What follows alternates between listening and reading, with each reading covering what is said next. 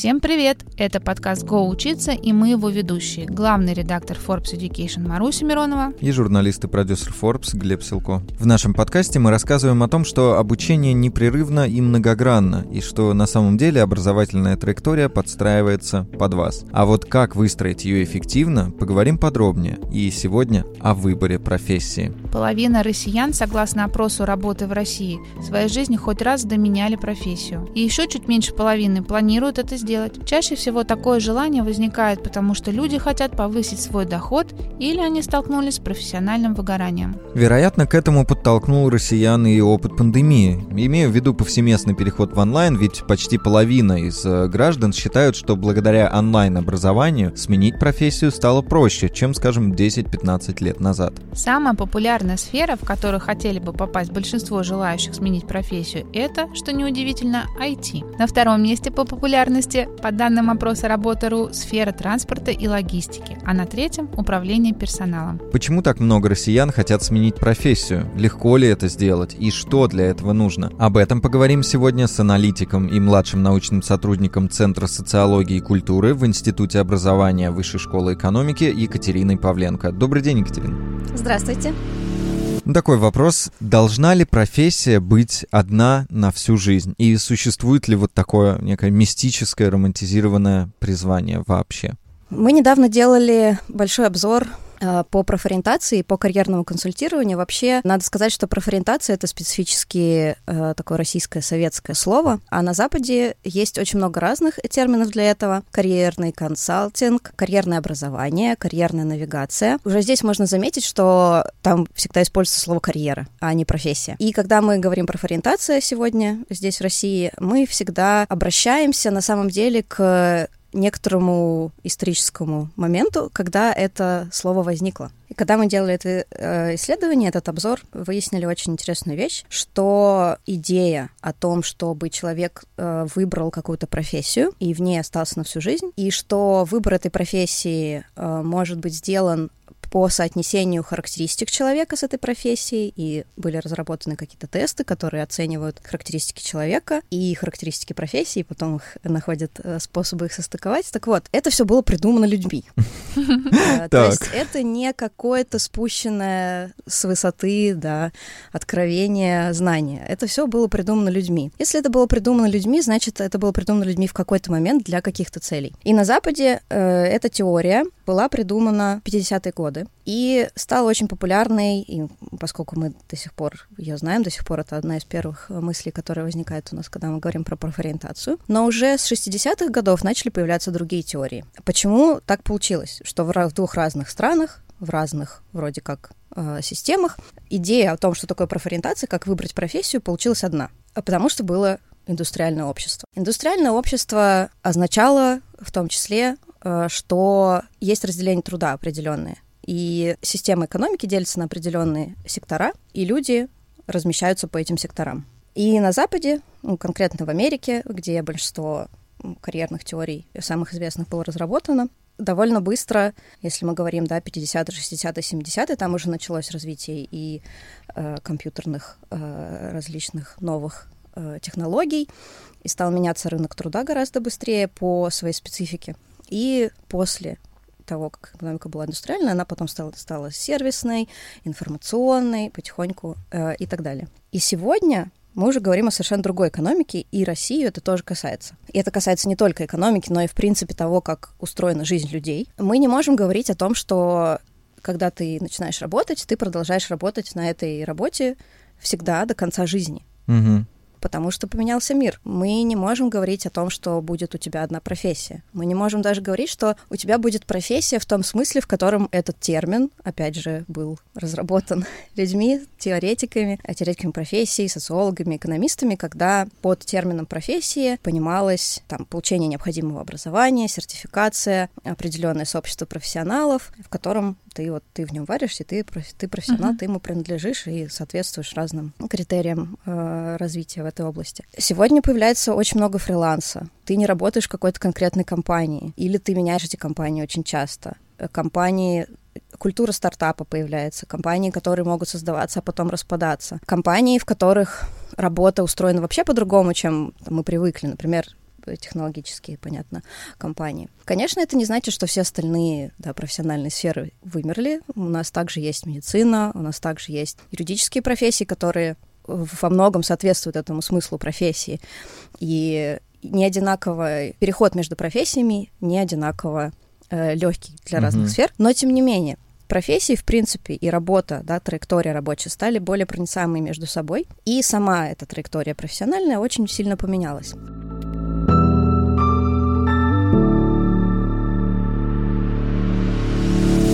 В нашем подкасте мы говорили уже не раз о lifelong learning и о том, как важно не переставать учиться и прокачивать э, смежные навыки. Да, в самом первом выпуске мы вообще мечтали о том, как ты, Глеб, отправишься в киношколу, а потом мы еще и запустим свой винный бизнес. Хотя, казалось бы, сейчас мы в студии, ну какие нам виноградники. Но чаще всего, когда в нынешнее неспокойное время речь заходит о смене профессии, то в абсолютном большинстве случаев говорят об IT. Согласен, и у меня у самого часто, когда возникает желание пойти и учить какой-нибудь новый иностранный язык, то я вспоминаю такую мысль, что сейчас, вот уже в наше время, из дополнительных языков нужно учить не иностранный, а какой-нибудь язык программирования, потому что вот в недалекой перспективе уже это будет, ну, сродни иностранному, и без него вообще не обойдешься. Вот именно ощущение, что в сферу IT уже с рождения погружаться надо, чтобы быть в тренде глобальной цифровой трансформации. И хорошо, что сейчас возможностей, чтобы овладеть новой профессией, становится больше. Например, образовательный портал Geekbrains продолжает обучение всех желающих и сейчас ведет набор на факультет инженер-программист. Эта профессия одна из базовых и наиболее востребованных в IT-индустрии, а учиться на нее можно, как говорится, с нуля.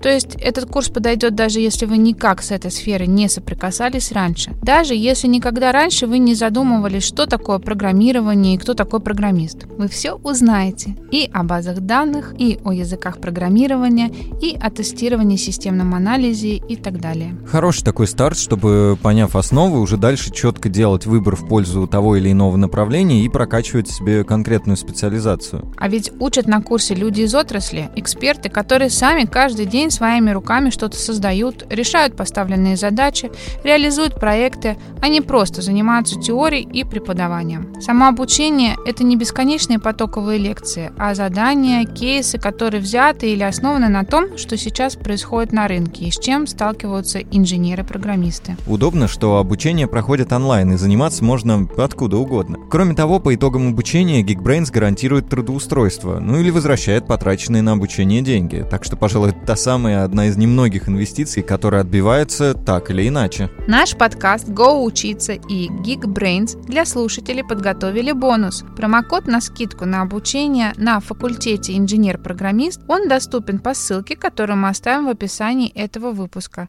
По ней же можно будет узнать подробности о курсе.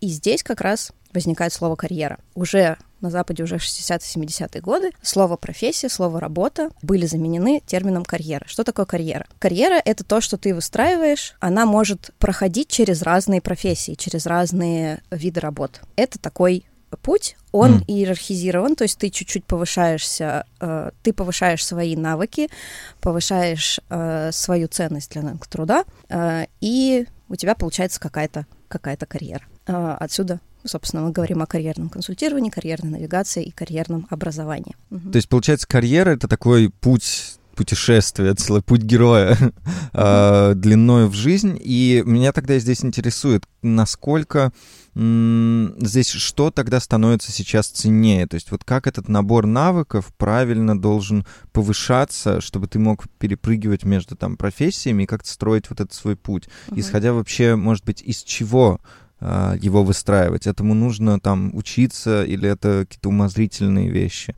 Вот как, какова база такая карьерная? Да, здесь мы как раз переходим э, к следующему этапу. Так, так, так. Того, как, как нам вообще сегодня думать о выборе карьеры, о выборе профессии, о построении да, своей траектории. На место того, чтобы человек просто выбрал карьеру, то есть чтобы его распределили или он распределился в какую-то профессию, приходит идея, что человек ее конструирует. И на место самого факта трудоустройства приходит такой термин, более процессуальный, employability, то есть трудоустраиваемость. Угу. Соответственно, те навыки, а, которым необходимо учиться для того, чтобы строить свою, строить свою траекторию, строить свою карьеру.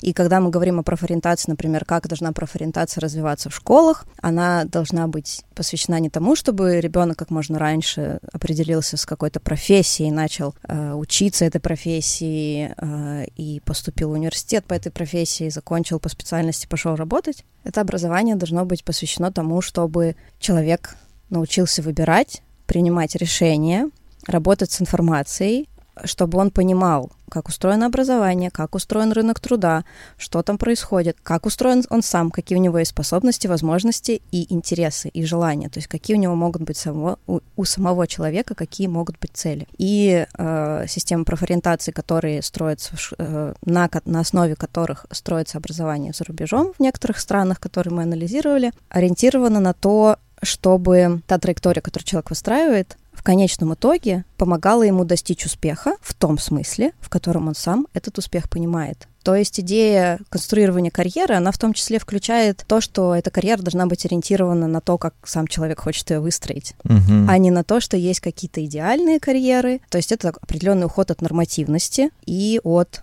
культа продуктивности, достигаторства. Вот это и от вот. культа продуктивности и достигаторства. И, на мой взгляд, очень интересно, почему так происходит. Когда теории профориентации, теории карьерного консультирования начали развиваться дальше, ну, с 60-х, 70-х годов прошло уже очень много времени. Э, что случилось? Во-первых, их стало очень много.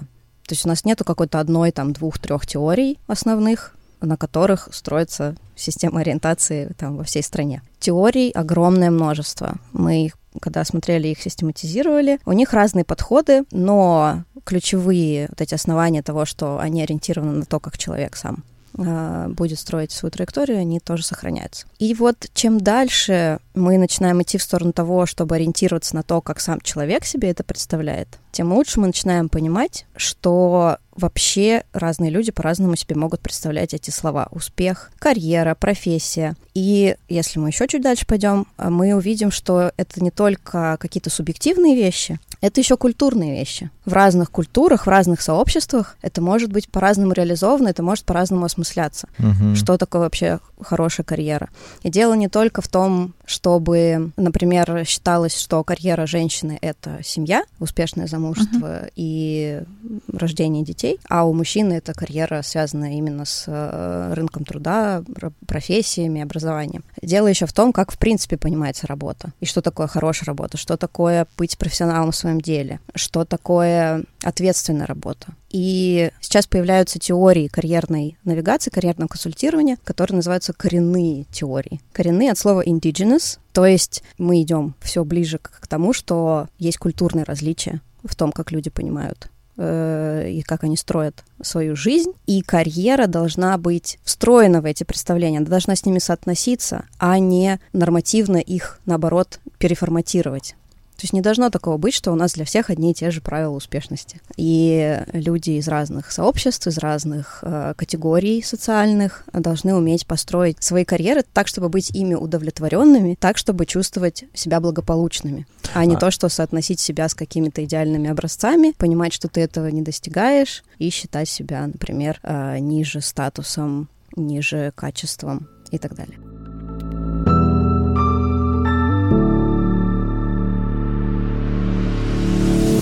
У меня такой вопрос. А тесты по той же профориентации и вот какие-то по типу личности, насколько они тогда имеют значение сейчас? И зачем они тогда нужны? Смотря о каких тестах мы говорим, потому что тесты тоже могут быть разными. Опять же, если мы закладываем эту модель характеристик, что у человека есть какие-то характеристики, одна еще важная э, идея этой модели была в том, что характеристики человека не меняются на протяжении всей жизни. То есть, если у него есть какие-то черты личности, то вот они с ним до конца. Времен. Люди все-таки не меняются.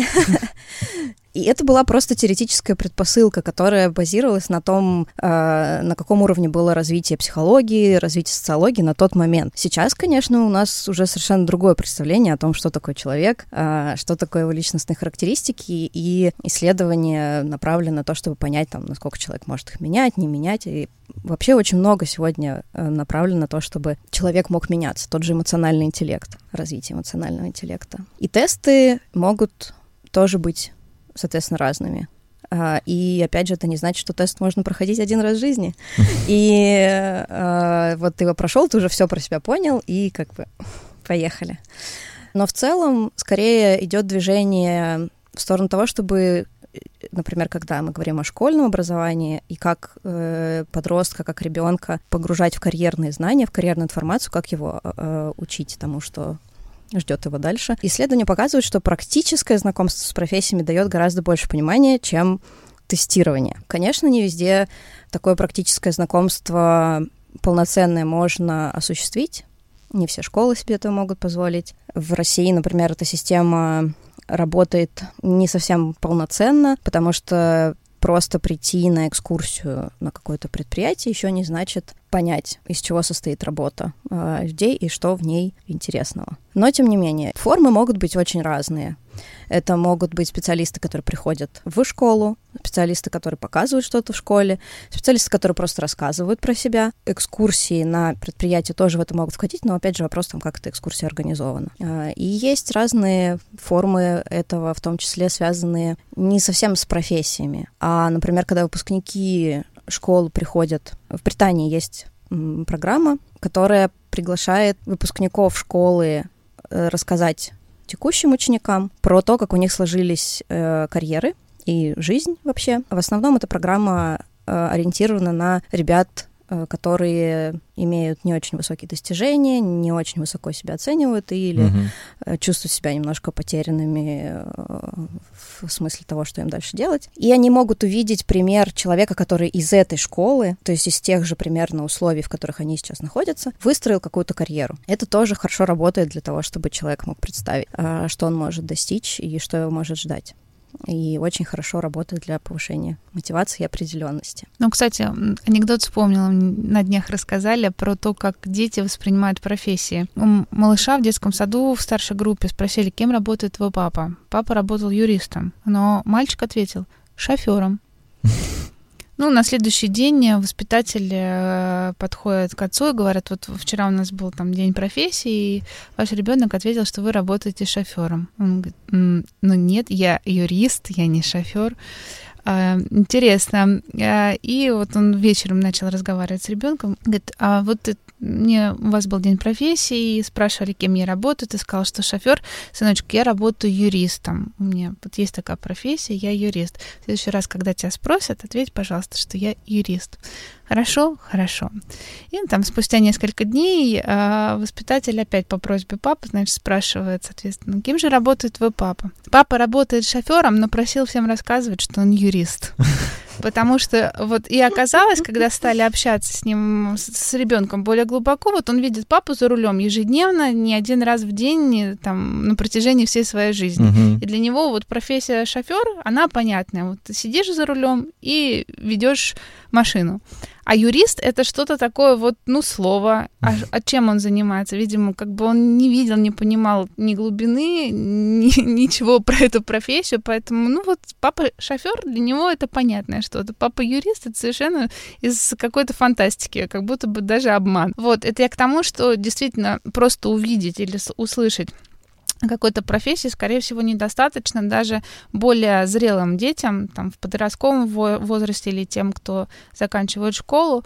Но, тем не менее, вот мне только сейчас эм, в голове крутится вопрос, пока вы говорили, все очень понятно, но с другой стороны, вот э, в моем детстве нам рассказывали про профессии, все профессии важны, все профессии нужны и так далее.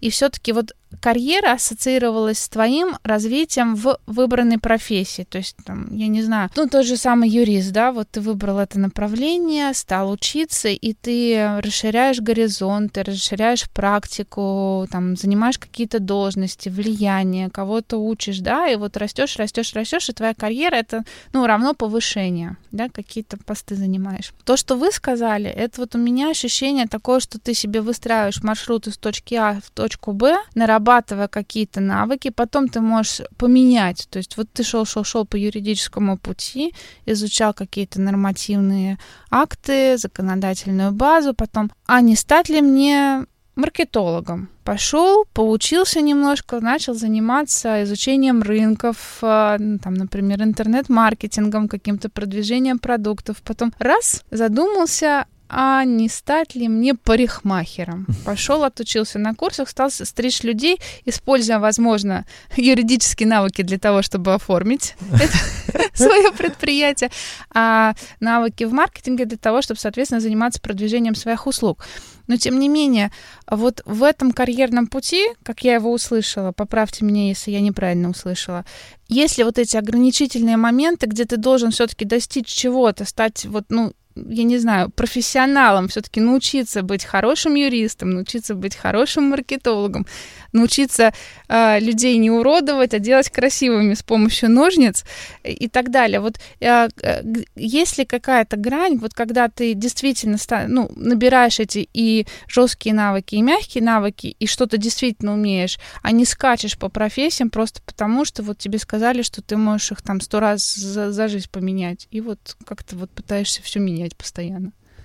Это хороший вопрос про достижение определенного уровня э, квалификации, э, статуса в профессии. Сейчас мне кажется, что есть профессии, в которых о таком достижении как бы профессионализма вообще становится сложно говорить. Потому что мы можем говорить о, например, как о иерархическом измерении роста, но мы также можем говорить о как бы горизонтальном изменении роста в профессии, то есть ты начинаешь делать много разных вещей, и это тоже может цениться. Здесь нету такого долженствования, по крайней мере, его никто не, не контролирует. То есть нету никакой инстанции со стороны, которая будет смотреть, достиг ли ты достаточного уровня в профессии, чтобы тебя назвать э, профессионалом в этой сфере, и только после этого ты сможешь там дальше что-то делать. У нас есть реальность, с которой мы соотносимся, то есть то, как реально люди выстраивают э, профессии. И они, конечно, ну, то есть они не скачут, как стрекоза, по разным профессиям. Иногда скачут, э, но часто это помогает им приблизиться к пониманию того, что они хотят, и начать какую-то траекторию выстраивать. А с другой стороны, мы также говорим о навыках, и в этом смысле пример, который вы привели, очень хороший, потому что он про перекладывание навыков, которые ты освоил в одной профессии, в какую-то другую сферу. И здесь мы начинаем говорить о том, что нету навыков эксклюзивно принадлежащих какой-то определенной профессиональной области. Эксклюзивно в том смысле, что их нельзя никуда перенести. Uh-huh. При определенных усилиях можно, можно много перенести в разные другие сферы, и это тоже такая черта современности, современной экономики и рынка труда. И она связана с тем, чтобы человек по-другому понимал свои навыки угу. и мог их раскладывать на какие-то другие элементы, чем э, просто список обязанностей связанных с определенной профессией. Другой важный момент, э, про который э, вы упомянули, это вот эта понятность профессий, и ее действительно очень не хватает, особенно современным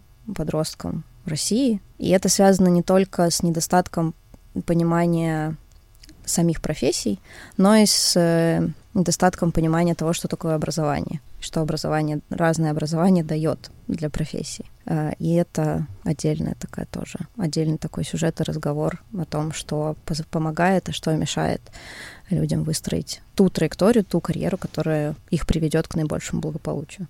А вот как тогда как раз понять, что тебе нужно для того, чтобы идти по своему пути? Какое образование на что влияет? Как, как вот, как нащупать то, что тебе действительно нужно? Потому что мы же как раз вот э, говорим про непрерывность обучения, про разные возможности, особенно сейчас там есть и доп. образование, несмотря даже на, там, на все события, есть и доп. образование, и разные варианты там траектории внутри высшего образования. Как определиться? Мне кажется, я не могу совсем э, конкретно на этот вопрос ответить, то есть как выбрать. Угу. Я могу скорее э, сказать, какие нужны условия для того, чтобы человек мог выбрать. Так. То, как мы видим профессии, то, как мы видим в том числе образование, это продукт нашего развития, э, того, что нам говорили разные э, люди в школе, и родители. И это формирует у нас определенный способ разметки реальности. Эта разметка реальности характеризуется тем, что реальность делится на несколько типов. Это как бы, э, я сейчас немножко да, переформулирую э, теоретические предпосылки, но идея в том, что есть вещи, которые ты видишь в этой реальности, а есть вещи, которые ты не видишь в этой реальности, хотя они там есть, угу. как минимум. То есть у тебя своя реальность? Да. Но есть другая? Э, есть э, реальность, то есть ее можно вот дробить, да, глубину детализации, в общем, можно менять, а, но дело не только в детализации, но и в том, что это представление о реальности, оно немножко как шоры, uh-huh. то есть оно немножко туннелировано. Uh-huh. И один из вариантов, соответственно, э, улучшать свои возможности — это расширять горизонты, которые ты для себя видишь. Свою интертекстуальность. В том числе, в том числе, да. Понятно, что, например, если мы говорим о подростках, сложно на них перекладывать такую довольно трудозатратную, в общем-то, деятельность и работу по поиску информации, по отслеживанию, там, что ты видишь, что ты не видишь, что тебе еще нужно увидеть. И вот в этом смысле было бы здорово, если бы система, какая-то государственная система профориентации брала на себя такую Э, такую задачу, но она пока что не берет. И мы видим по своим исследованиям, что ребята, которые начинают искать информацию, этот поиск информации позволяет им лучше сориентироваться в том, что они хотят. И информацию нужно не только искать, но и оценивать, выяснять, какая информация хорошая, какая информация плохая. По результатам наших исследований мы видим, что ребята, которые больше времени потратили на то, чтобы поискать информацию, посмотреть справочники, посмотреть сайты, поговорить со, со студентами, которые учатся в э, учебных заведениях, со знакомыми, с родителями, с родителями, со знакомыми родителей. Их выбор приносит им потом в будущем больше и удовлетворения, и больше результата в том смысле, что они выбирают то, что они хотят выбрать. А если тыкать, условно говоря, пальцем в небо, то высок риск промахнуться, в том числе потому, что ты, не, может быть, не до конца понимаешь, какие последствия имеет, будет иметь твое решение, и не будешь готов с этими последствиями работать.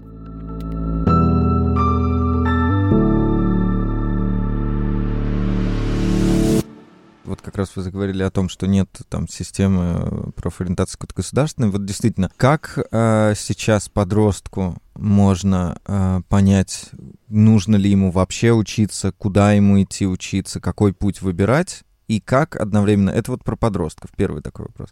А второй вопрос, как понять взрослым? Потому что вот мы сейчас, последние годы, особенно с бурным развитием IT-сферы, там мы видим все время, люди хотят там войти в IT, вот это вот все знаменитое, или просто сменить профессию, куда-то перекатиться, уехать там, не знаю, из столицы в какие-то регионы и заняться вообще чем-то другим, потому что они понимают, что всю свою жизнь они работают там на нелюбимой работе, которую им выбрали, ну потому что. Что может помочь детям и что может помочь взрослым? Катерина, тоже вот интересный вопрос. Мы в подводке дали такую информацию, что люди меняют профессию сейчас, опять-таки, не для того, чтобы быть удовлетворенным в жизни и реализоваться, а чтобы увеличить свой доход. Это вот как из моего детства глубокого а, все идут в стоматологи, потому что стоматологи хорошо зарабатывают, да, вот а, какие-то были стереотипные профессии, которые, ну, на лицо было видно, что у людей более высокий доход, чем у среднестатистического гражданина Советского Союза. И такое ощущение, что сейчас все просто видят, что в IT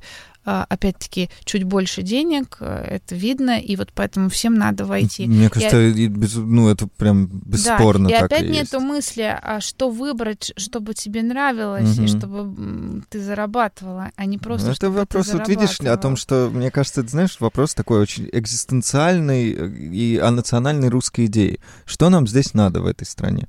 Денег? Или чтобы тебе в целом все остальное нравилось?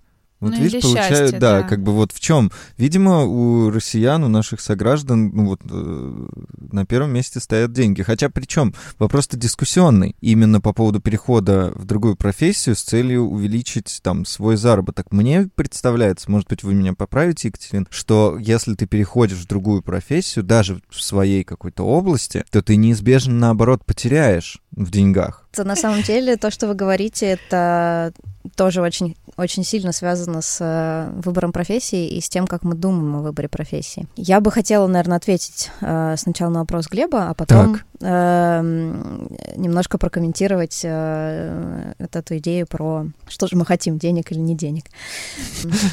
Нету какого-то конкретного решения, понятно, какие профессии нужно выбирать. А когда мы смотрим, опять же, на данные, мы видим, что подростки выбирают профессии, которые у них на виду, как шофер, если у них не было возможности увидеть какие-то другие а, профессии, или если, например, и в их семье нету каких-то других профессий или доступа к другим профессиям. Они ориентируются на какие-то очень общие представления о том, вот какую профессию надо выбрать, или их родители ориентируются на то, какую профессию надо выбрать, чтобы чтобы что-то. И да, эмпирически пока что речь идет о том, что выбирают один раз и выбирают как э, спасательный круг хм. такой. Э, то есть вот что выбрать, чтобы потом чувствовать себя как бы в безопасности. Mm. И это даже какая-то не очень высокая амбиция на самом деле. Как вопрос выживания. Ну да. Да, да, вопрос выживания. Это те результаты, которые мы получаем на данных нашего исследования траектории образования и профессии. Мне очень грустно стало теперь, это прям совсем. Ну, это, конечно, не описывает все богатство вариантов того, как выбирают э, профессии. Там механизмов на самом деле очень много, и каждый несколько есть путей выбора этих э, профессий, выбора траекторий. Пути выбора профессий гораздо более разнообразны, чем нам кажется. Если говорить о взрослых и о выборе, о переходе Э, да, в какие-то другие сферы. И тут еще сильнее приближаемся к тому, э, о чем вы, Маруся, начали говорить, про деньги и счастье. Я всегда про деньги, про счастье. Э, на самом деле это связанные вещи. Не в том смысле, что деньги связаны со счастьем, а в том смысле, что то, как мы говорим о профессиях и вот о выборе профессии, построении карьеры, оно связано с определенными дискурсами в культуре, которые тоже меняются. Потому что если мы говорим об индустриальном обществе, индивидуальное счастье вообще мало кого... Не волновало абсолютно, да. Да, мало кого волновало. Современное общество описывается в том числе тем, что появляется так называемый э, терапевтический нарратив. Появляются совершенно новые какие-то эмоциональные режимы и совершенно новый язык. Э, разговора об эмоциях. И в более масштабном смысле о том, что такое человек и что такое жизнь человека. И, конечно же, вопрос о профессиях тоже в это начинает встраиваться. И когда я говорила вначале про вот этот поворот к тому, что карьера, которую человек выстраивает, карьерное образование и карьерное консультирование начинает ориентироваться не на потребности рынка труда, не на государственный заказ или еще что-то, а на то, что нужно, что сам человек хочет от своей жизни. Это тоже вот этот очень важный поворот, связанный с э, акцентом на эмоциональную жизнь, на эмоциональное благополучие и так далее. И то есть вопрос про деньги или счастье — это в каком-то смысле э, вопрос про разные типы общества, uh-huh. там, про прошлое и будущее, про прошлое и настоящее. Mm. Конечно, это не значит, что если мы хотим работать ради денег, это исключительно значит, что там мы со своим сознанием живем в каком-то э, индустриальном прошлом или что-то такое. Нет, в современном мире существует одновременно несколько дискурсов и несколько так называемых мастер-нарративов, таких историй о том, что такое хорошая, успешная жизнь. И самое важное, что нужно понять, что здесь нету какого-то лучшего из них. Угу. Их много, они разные. Одно из проклятий, так называемых. Современного человека — это как раз то, что он э, оказывается перед лицом выбора между разными вот этими вариантами, на что вообще свою жизнь ориентировать. На достаток или на благополучие, на какое-то духовное развитие или на какой-то концепт здоровья или на концепт развития. Это не какие-то конкретные вещи вроде профессии, а это такие очень символические, культурные какие-то конструкты. Ведь выбор здесь у каждого свой, как бы уникальный, или счастье уникальное получается.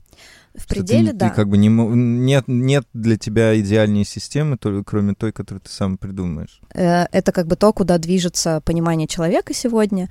Но да, когда мы смотрим на реальный мир, в нем, конечно, существует много, много разных вариантов, что, э, что считается э, хорошим и нужным.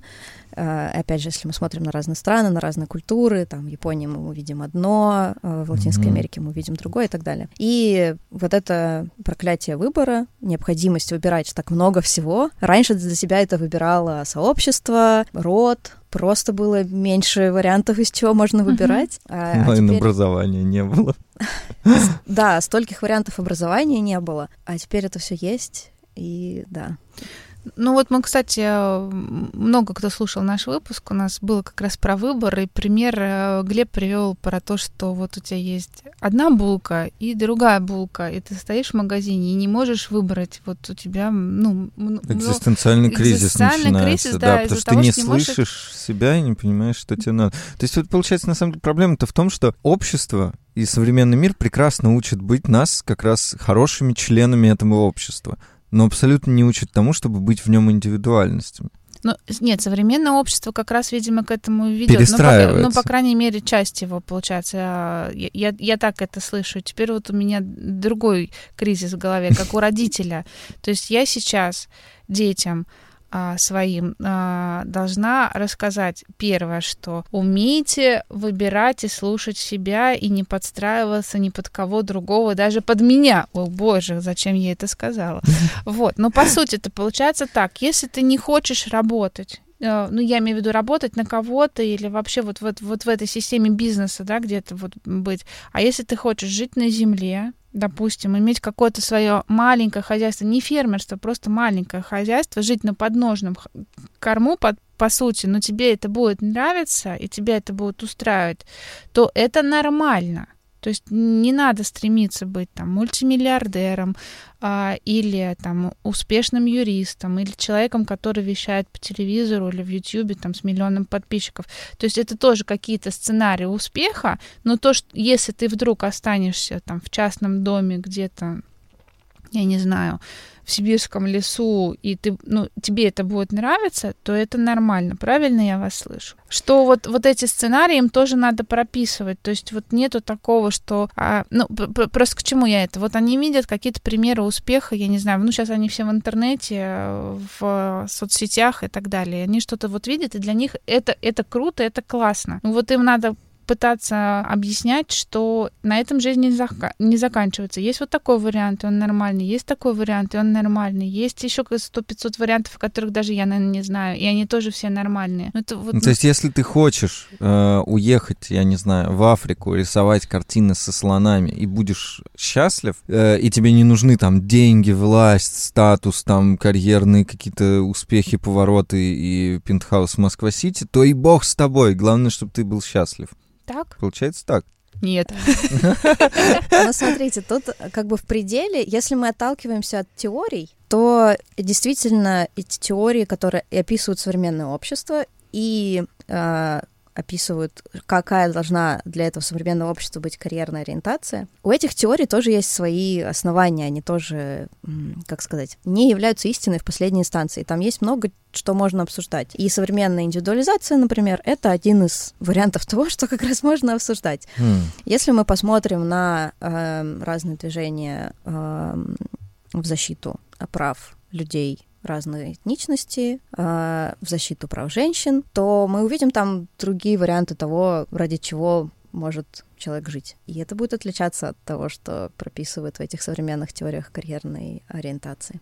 Некоторые теории, правда, учитывают, конечно, и то, что человек должен жить не исключительно как бы индивидуализированно, а в том числе ориентированно на сообщество некоторое, не общество в большом смысле, а на некоторое локальное сообщество. То есть в Африке он должен выбрать себе сообщество? Если, если начинать раскапывать все эти теоретические основания, то там получится очень много всего, и как бы правильного ответа не будет. Те же самые теории ориентации, которые, теории карьерной ориентации, которые про индивидуальное благополучие, они ориентированы на европейское американское общество, на те общества, которые э, на сегодняшний момент экономически сильнее всего развиты в определенных терминах. То есть там у них определенная экономика, определенное государственное устройство. если мы будем, опять же, смотреть на другие общества, там могут появиться другие теории, э, теории коренной ориентации, менее в том числе менее индивидуализированы. Если говорить о, о э, том, что мы, Маруся, говорили про своих детей, невозможно, конечно же, им представить все варианты сразу. И как бы у нас есть некоторые ограничения реальностью и ограничения, скажем так, э,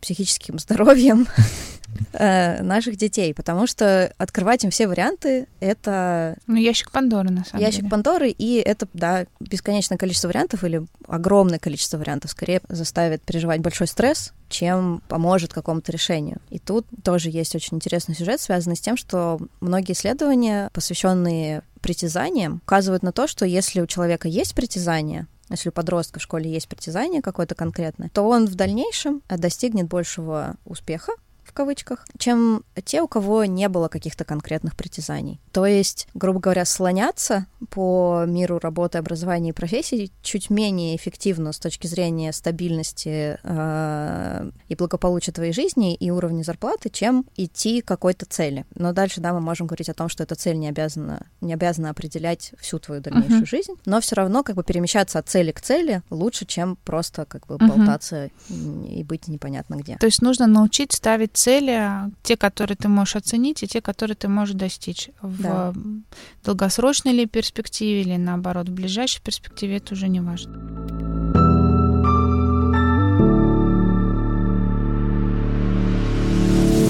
вот сейчас нас слушали родители, возможно, слушали подростки. Все поняли, я думаю, что там невозможно взять и сделать выбор, что нужно там подумать, оценить, найти притязания, научиться поставить цели. Но тем не менее, вот учитывая то, что все эти люди очень разные, какой бы главный совет вы могли дать а, и родителям, и детям, да, которым предстоит выбрать, ну, скажу, карьерный путь или профессию. Вот сейчас они либо а, девятый класс заканчивают, либо одиннадцатый класс заканчивают, да, и вот стоят перед этим выбором. Им, ну, все равно направление выбрать надо, да, найти эту цель. Как ее найти, на что обращать внимание? Может быть, есть все-таки какие-то не очень сложные э, подходы, э, с помощью которых они бы могли попробовать это реализовать? Наверное, я бы э, посоветовала быть более внимательны к себе, более внимательными к себе и к тому, что вы делаете, что у вас получается, что вам интересно, и в каком-то смысле расширять свои горизонты, но не до бесконечности, uh-huh. а в той зоне, а, которую вы рассматриваете. Uh-huh. Это, наверное, был бы мой основной совет, потому что часто наши представления о профессии, карьере могут исходить из каких-то других источников, и мы будем пытаться соответствовать скорее этим представлениям, чем своим каким-то соображениям, и это будет нам осложнять построение своей собственной траектории. Ну, слово этого выпуска нашего подкаста «Го учиться, наверное, притязания» я вот за него зацепилась, я думаю, что оно очень правильное. Оно как раз вот про то, чтобы услышать себя, прислушаться к себе, да, но при этом дать себе же какие-то инструменты и направления, с помощью которых ты сможешь это притязание реализовать, поставить цели. Спасибо вам огромное, было очень интересно. Мне бы хотелось продолжить в одном из следующих выпусков беседу, потому что ну, явно не обо всем поговорили, и, возможно, будут какие-то вопросы у наших слушателей, мы бы их дозадали. Спасибо большое, Екатерина. Спасибо вам большое, что пригласили. Спасибо.